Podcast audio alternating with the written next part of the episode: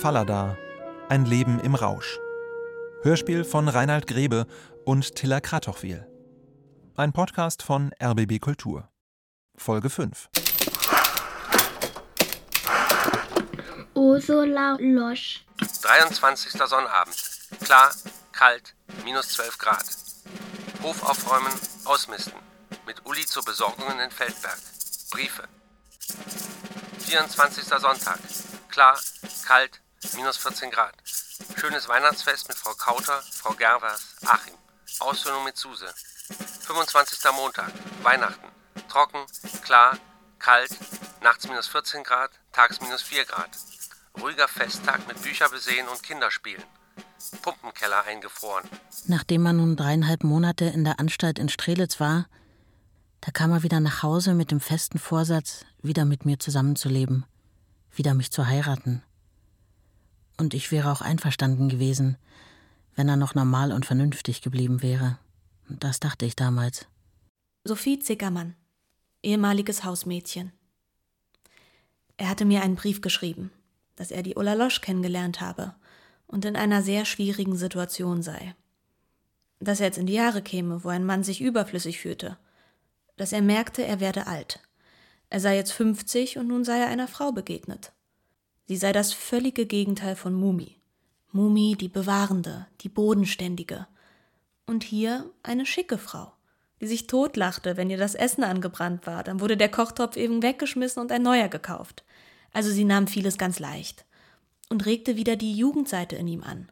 Eine gut aussehende, temperamentvolle Person. Zu verstehen war das. Und dann hat er den ersten Weihnachtsabend gesagt: Ja, also ich muss noch mal zu der Frau Losch. Ich muss mich verabschieden von ihr. Das ist lange besprochen, dass ich sie dann besuche. Und ich sagte: Ach ja, natürlich, musst du ja tun. Die Mumie hat an dem Abend vergeblich gewartet, dass er zurückkommt. Er hat sich noch am selben Abend mit seiner neuen Frau, mit der Ursula Losch, verlobt. Und da kam er am nächsten Tag zurück und sagte mir, ja, also es wäre nun anders gelaufen, er hätte sich verlobt mit ihr. Da war es dann aus mit uns, ne? 30. Sonnabend. Schnee, anderthalb Zentimeter, trübe, leichter Schneefall, windig minus 4 Grad. Hof aufräumen, ausmisten. Aus Feldberg zurück. Besuch Dr. Rewold, Übertragung des Besitzes in Karwitz an Suse bzw. die Kinder. 31. Sonntag. Stürmisch, trocken, minus 3 Grad. Schöne Silvesterfeier mit den Kindern. Zum Jahresende zu Ulla gefahren. Es war entsetzlich zu sehen, wie er zugrunde ging, aber ich konnte es nicht mehr aufhalten. Es war nicht mehr mein Leben. Das Leben mit seiner zweiten Frau zerstörte ihn restlos. Es dauerte keine zwei Jahre, bis er am Ende war. Sie sagte zu ihm, du warst so fleißig, mein Junge, du bekommst jetzt eine Belohnung. Und dann gab sie ihm Alkohol und Rauschgift, was sie immer irgendwo auftrieb. Sie war jung und liebenswürdig und sagte, sie wollte ihn nicht an sich binden, aber sie tat es doch. Da war er verloren. 1.2.45 Mein lieber ältester Sohn Uli. Beiliegend findest du eine Karte, die meine heute erfolgte Heirat mit Ursula Losch, die von nun an Ursula Ditzen heißt, anzeigt. Ich glaube, du weißt, dass diese Heirat nichts an meinen Gefühlen für dich ändert. Du bleibst immer mein lieber Sohn. Du wirst deinen Vater nur noch selten im alten lieben Haus in Karwitz finden, aber ich hoffe und vertraue, dass du auch manchmal den Weg zu ihm finden wirst. Meine junge Frau, sie ist ja gar nicht so viel älter als du, wenn sie dir auch jetzt sehr viel älter erscheint. Meine junge Frau also wird versuchen, dir eine Kameradin zu werden, soweit du selbst danach den Wunsch in dir trägst. Ich muss noch mit dir ein Wort von unserer Mummi sprechen. Ich erwarte von dir, mein lieber Uli, dass du ihr immer ein liebevoller Sohn bist, dass du sie diese deine Liebe spüren lässt. Sie liebt dich so sehr. Lass sie merken, dass deine Liebe nicht geringer ist. Es wird noch manches Jahr ins Land gehen, bis du den Schritt, den dein Vater heute getan hat, wirklich verstehen kannst. Ich bitte dich sehr, mein Uli, dich bis dahin jeden Urteils zu enthalten, nicht für oder wider Stellung zu nehmen, sondern neben deiner Mumie auch deinen Vater Ditzen lieb zu behalten. Dein Vater Ditzen. Ich habe keinen gehabt. Und ich hatte ja im Dorf eine ganze Menge solcher Leute. Meine Freunde hatten, äh, das waren ja zu großen Teilen Flüchtlinge, und da waren die Väter im Krieg oder waren vermisst oder waren überhaupt nicht da und, und, und so weiter. Also mein Freund, mit dem ich zwölf Jahre lang zur Schule gegangen bin, der heute immer noch in Karwitz lebt oder wieder, der hatte auch keinen Vater und anderen hatten auch keine Väter. Und manche kamen dann in den 50er Jahren dann wieder zurück. Nicht? Das war äh, gar nicht so ungewöhnlich, dass man keinen Vater hatte. Die Leute sagten, sie sei eine Hure. Und vielleicht war es auch so. Sie verstand es, ihn zu fesseln. Ich sah, wie sie meinen Mann zugrunde richtete. Es ging nur noch abwärts. Er konnte nicht mehr schreiben.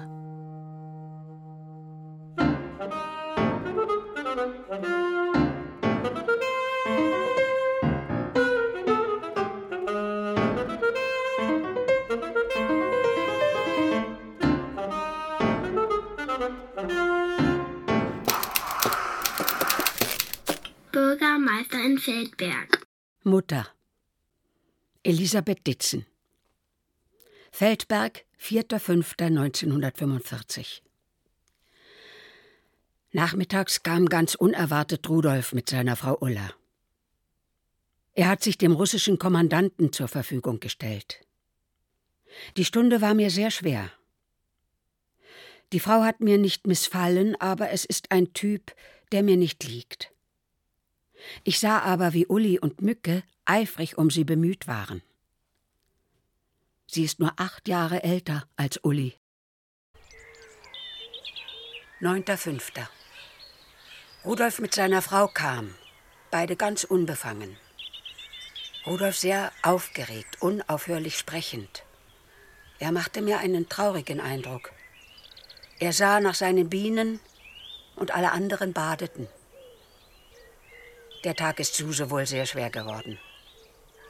Ich bin zu alt, um mich in solche außergewöhnlichen Verhältnisse zu finden. Nur Rudolf und seine Frau meinen, es wäre doch ein sehr schönes Freundschaftsverhältnis. 13.05. Rudolf ist sehr viel stiller geworden. Die Russen sind heute so und morgen so. Er hat keine irgendwie führende Stellung, sondern muss von früh bis abends spät arbeiten. Dafür hat er etliche Vorteile in Lebensmitteln. Und seine Frau braucht nicht mehr zu arbeiten, vorläufig wenigstens. 16.05. Ich erzählte von Frau Fs Geburtstag. Wie sie so trostlos am Grabenrand gesessen mit dem Feldblumenstrauß von ihrem Jungen. Da hat einer der plündernden Russen ihr mit ein paar Seidenstrümpfen die Tränen von den Augen gewischt und ihr die Strümpfe wiedergegeben. So ist wohl die Seele des Russen, roh und wehmütig zugleich. Suse sagte gestern, früher war Karwitz das Paradies. Und was ist es nun geworden? 20.05. Die Frauen, die missbraucht waren, gingen gestern nach Feldberg, sich zu beschweren beim Kommandanten. Er hat gesagt, das müssten sie über sich ergehen lassen. Also nirgends Hilfe. Rudolf ließ uns sagen, es wäre nichts zu machen. 27.05. Uli bringt die Nachricht aus Feldberg mit, dass Rudolf dort zum Oberbürgermeister ernannt ist. Er hat es wohl nicht gern angenommen, aber ein Zurückweisen gibt es da nicht. Es soll für eineinhalb Jahre sein, dann gäbe es freie Wahlen. Sie müssen nun ihr kleines Sommerhaus verlassen und in ein größeres in der Hauptstraße ziehen. Der Eigentümer desselben, ein Rechtsanwalt, hat sich mit seiner Frau das Leben genommen. Und das Haus ist nun von Russen beschlagnahmt. Doll aber hatte den Bürgermeisterposten nicht gerne angenommen.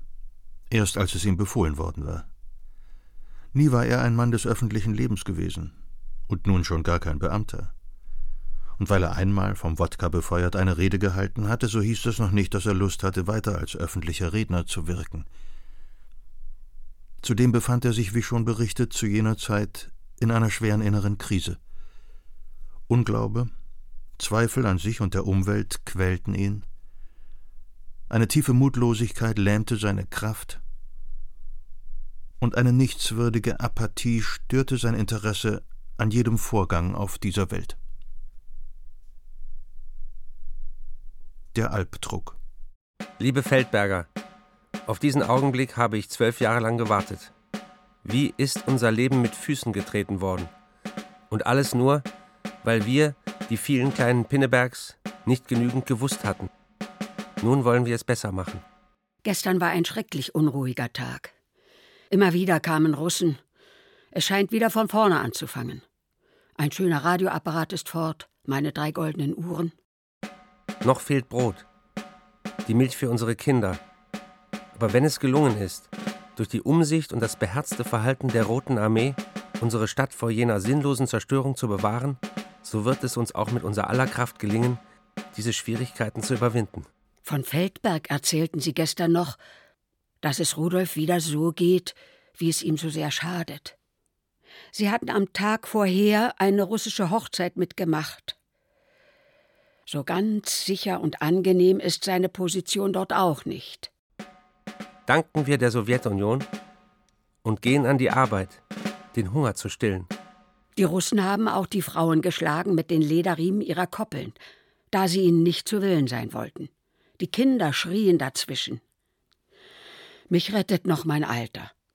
Sie kommen oft zu mir, aber ich sag dann, alte Mutter, krank, 77 Jahre. Schwören wir, lieber Trockenbrot, doch nie wieder Krieg. Kleiner Mann, was nun? Nun verändere dein Leben. Ein Hoch auf den 7. Mai, die Rote Armee und ihren Generalissimus Stalin. Sonntag war Rudolf mit seiner Frau ein paar Stunden da. Sie haben Mücke mitgenommen, da Rudolf sie für gefährdet hier hält. Hier ist sehr nervöse Stimmung. Rudolf und ich kommen uns nicht näher, doch ich bin erleichtert, dass wir doch höflich und freundlich miteinander verkehren. Immer sind Russen, im Garten oder im Haus, und kaum eine Nacht ist Ruhe. Die Angst um Suse nimmt mich sehr mit. Fallada war in Karwitz bekannt als jemand, der mit dem Alkohol zu viel Probleme hat, der Frauengeschichten hat und der auf irgendeine Art und Weise sein Geld verdient. Das kann nicht richtig sein. Nicht? Also wie man mit Schreiben und Büchern Geld verdienen kann, das war nicht erklärlich. Und das wurde mir auch immer mal so ein bisschen versteckt unter die Nase gerieben. Naja, und dein Vater und, und so. Und aber nie was Klares. Und ich war damals auch absolut naiv. Ich wusste ja nichts über meinen Vater. Das erste Mal habe ich was gelernt über meinen Vater, als diese erste Biografie 1967 oder 68 bei Rowold kam und es war völlig neu für mich. Denn meine Mutter hat mir von meinem Vater eigentlich nichts erzählt. Ich nehme das auch als Zeichen an, dass sie mit dem Problem nicht fertig wurde, dass sie da eigentlich nicht drüber sprechen wollte. Und dass es ihr schwer fiel, darüber zu sprechen. Wenn ich gefragt hätte, warum sollte ich fragen? Ich hatte ja mein Leben und, und das, das hat mich, was, was da vorher passiert war, das hat mich eigentlich gar nicht mehr interessiert. Uli Ditzen. Mein Vater hatte, vermutlich infolge von übermäßigem Alkoholgenuss und Gebrauch von Morphium, einen Tobsuchtsanfall erlitten. Er war im Nachthemd am hellen Vormittag zu dem Gebäude der Kommandantur gezogen und hat dort die Fensterscheiben eingeschlagen, wobei er sich verletzte. Major Miasnik hat mir weder Tag und Nacht Ruhe gegönnt. Er hat immer größere Leistungen von mir gefordert und mir den an sich schon geringen Nachtschlaf unter den lächerlichsten Vorwänden gestört. Glaubte ich zuerst, dass der Kommandant auf diese Art nur eine noch immer höhere Leistung aus mir herauspressen wollte, so musste ich bald einsehen, dass sein Ziel das war, mich zugrunde zu richten, um meine 24-jährige Frau in seine Hände zu bekommen. Er hat sie ständig verfolgt, sie zu umarmen versucht, wenn er sie allein traf, und hat ihr die schmählichsten Vorschläge gemacht. Als ich schließlich in einem völligen Nervenzusammenbruch bewusstlos war und meine Frau, die sich nun ganz schutzlos wähnte, sich die Pulsadern geöffnet hatte, hatte er sie noch aufgefordert, mich zu verlassen, und seine Frau, will sagen, seine Geliebte zu werden. Mit dem Bürgermeister sein ist es nun wohl vorbei. Und was wird aus beiden? Zum Schluss gaben meine Nerven nach.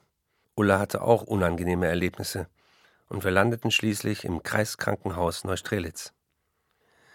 Als wir einigermaßen wieder krauchen konnten, sind wir nach Berlin gegangen.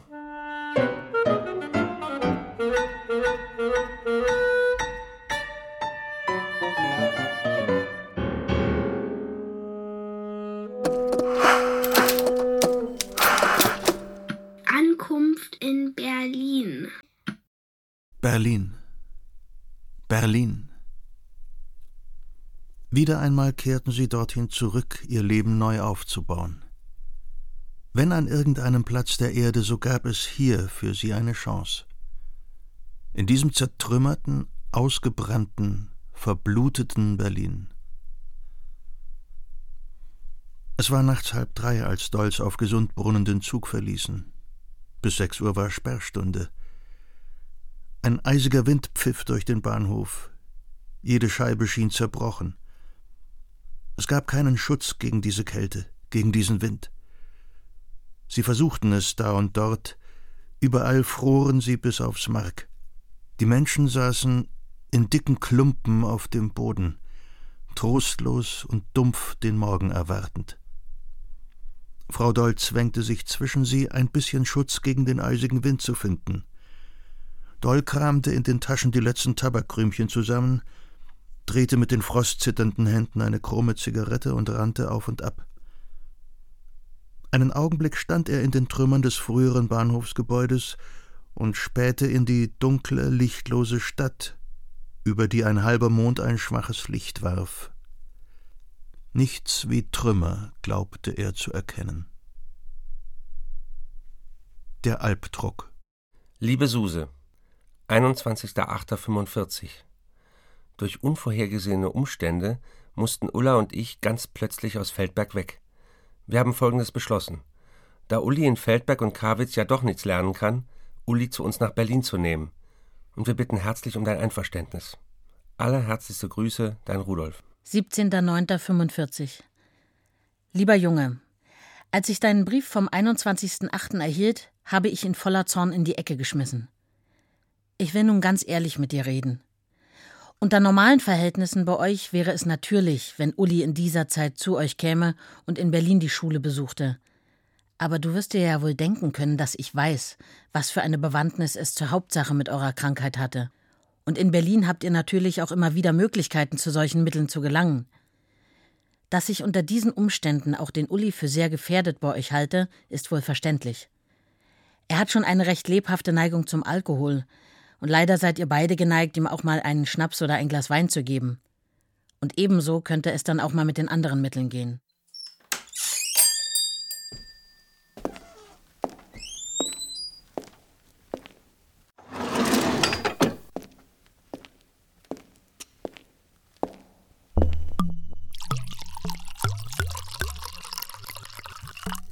Das familiäre Chaos, in das ich kam, traf mich unvorbereitet. Von den Gründen der Trennung und von der Scheidung hatte ich kaum etwas gehört. Was? In verharmlosenden Worten. 23.11.45 Liebe Suse, wenn dir in deiner ländlichen Stille manches sprunghaft erscheint, so bedenke, ein wie unsicheres Leben wir hier führen. Unsere äußere Situation ist jetzt die, dass wir endlich Einwohner Bürger Berlins geworden sind und dass uns von Ullas alter sechseinhalb Zimmerwohnung dreieinhalb Zimmer zugebilligt worden sind. Allerdings ist von diesen dreieinhalb Zimmern zurzeit nur eines bewohnbar. Und auch dieses ist noch unbeheizbar und nur mit Pappen und Sperrholz statt Fensterglas abgedichtet.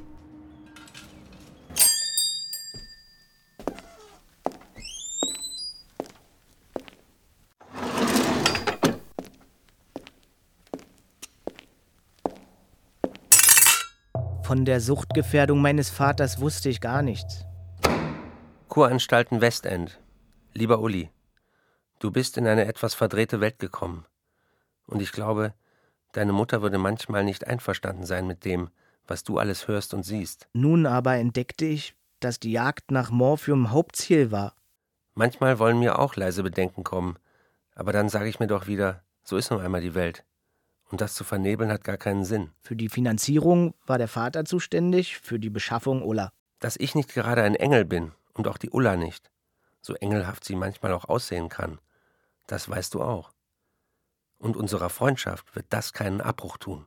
Von Familienleben, wie ich es aus Karwitz gewöhnt war, konnte keine Rede sein. Keine gemeinsamen Mahlzeiten zu festen Stunden mehr.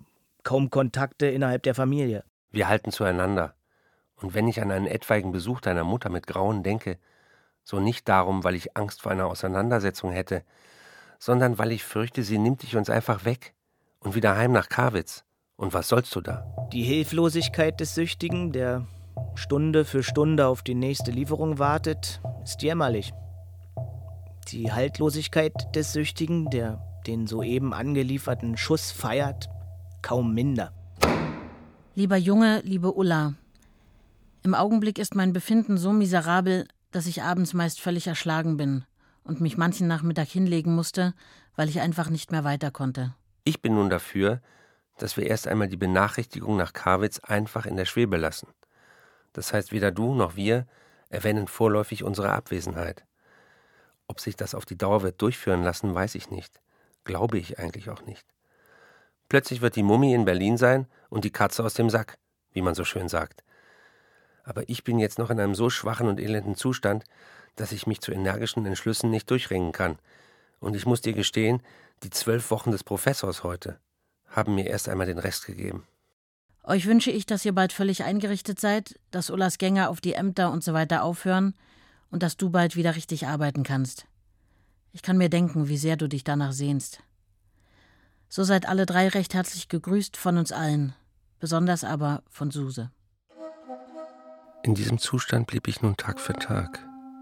Wie viele Tage? Irgendwann wachte ich aus einem künstlichen tiefen Schlaf auf und sah gegen das kleine Zellophanfenster.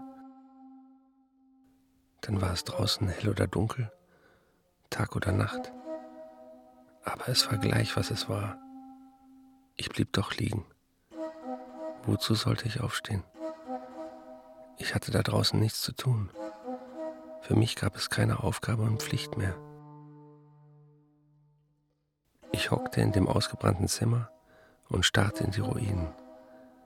Diese ganze Straße bestand fast nur aus Ruinen. Sie bedrückten mich nicht mehr so sehr, sie passten jetzt gut zu mir.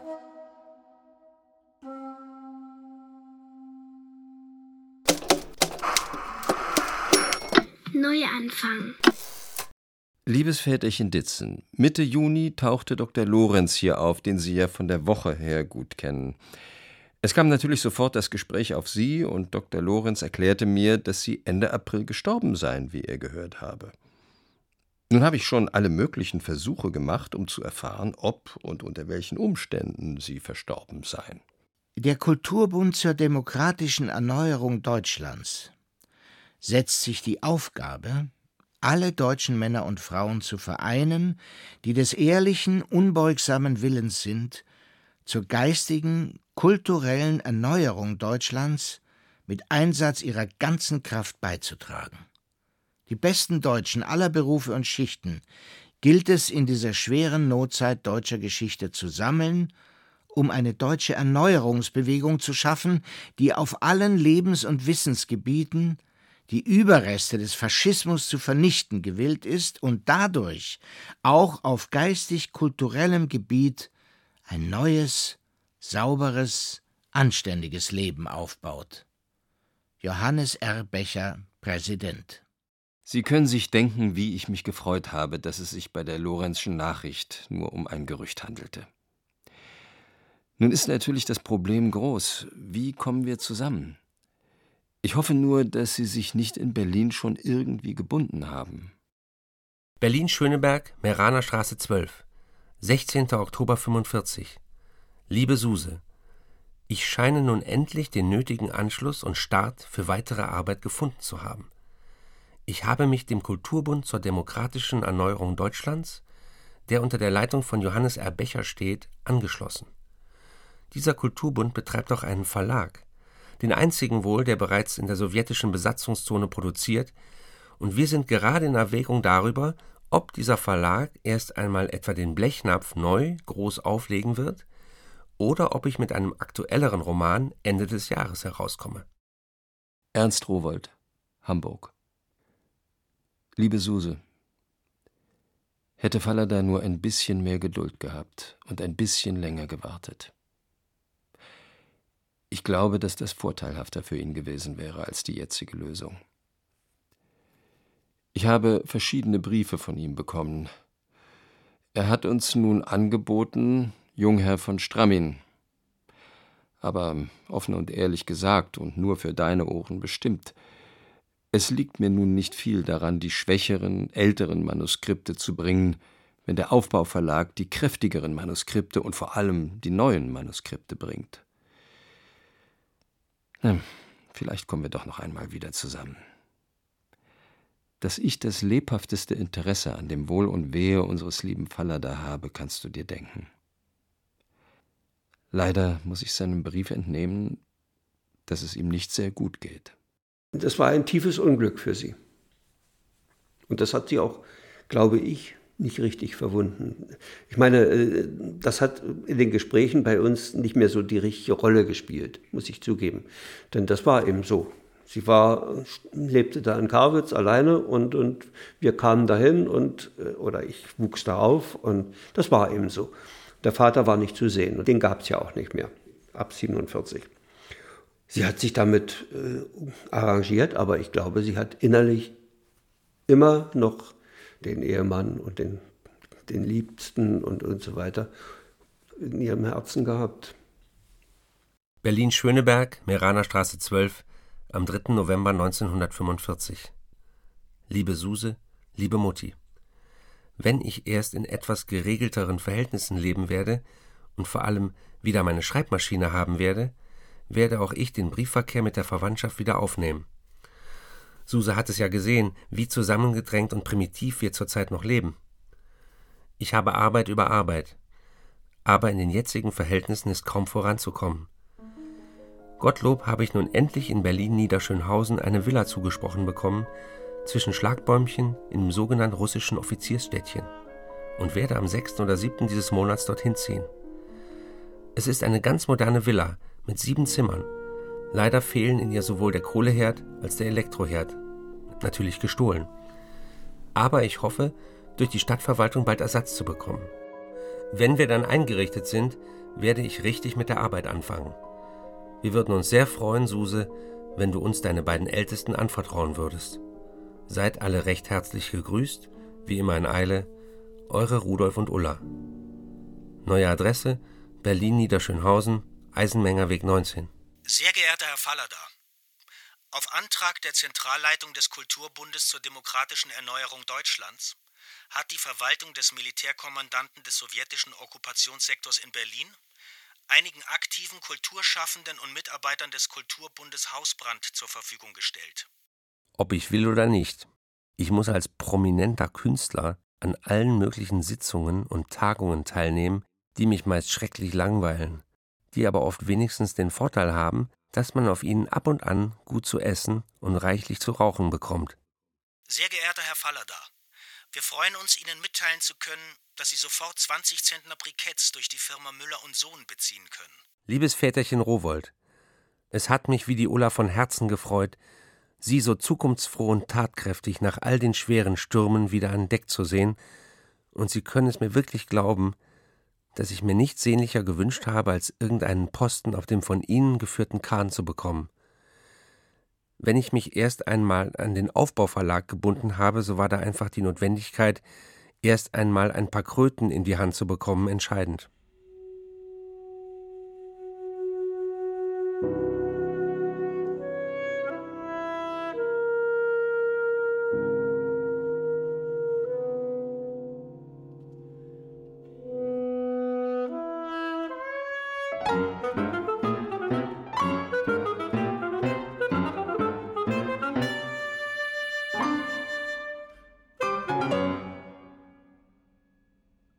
Fallada.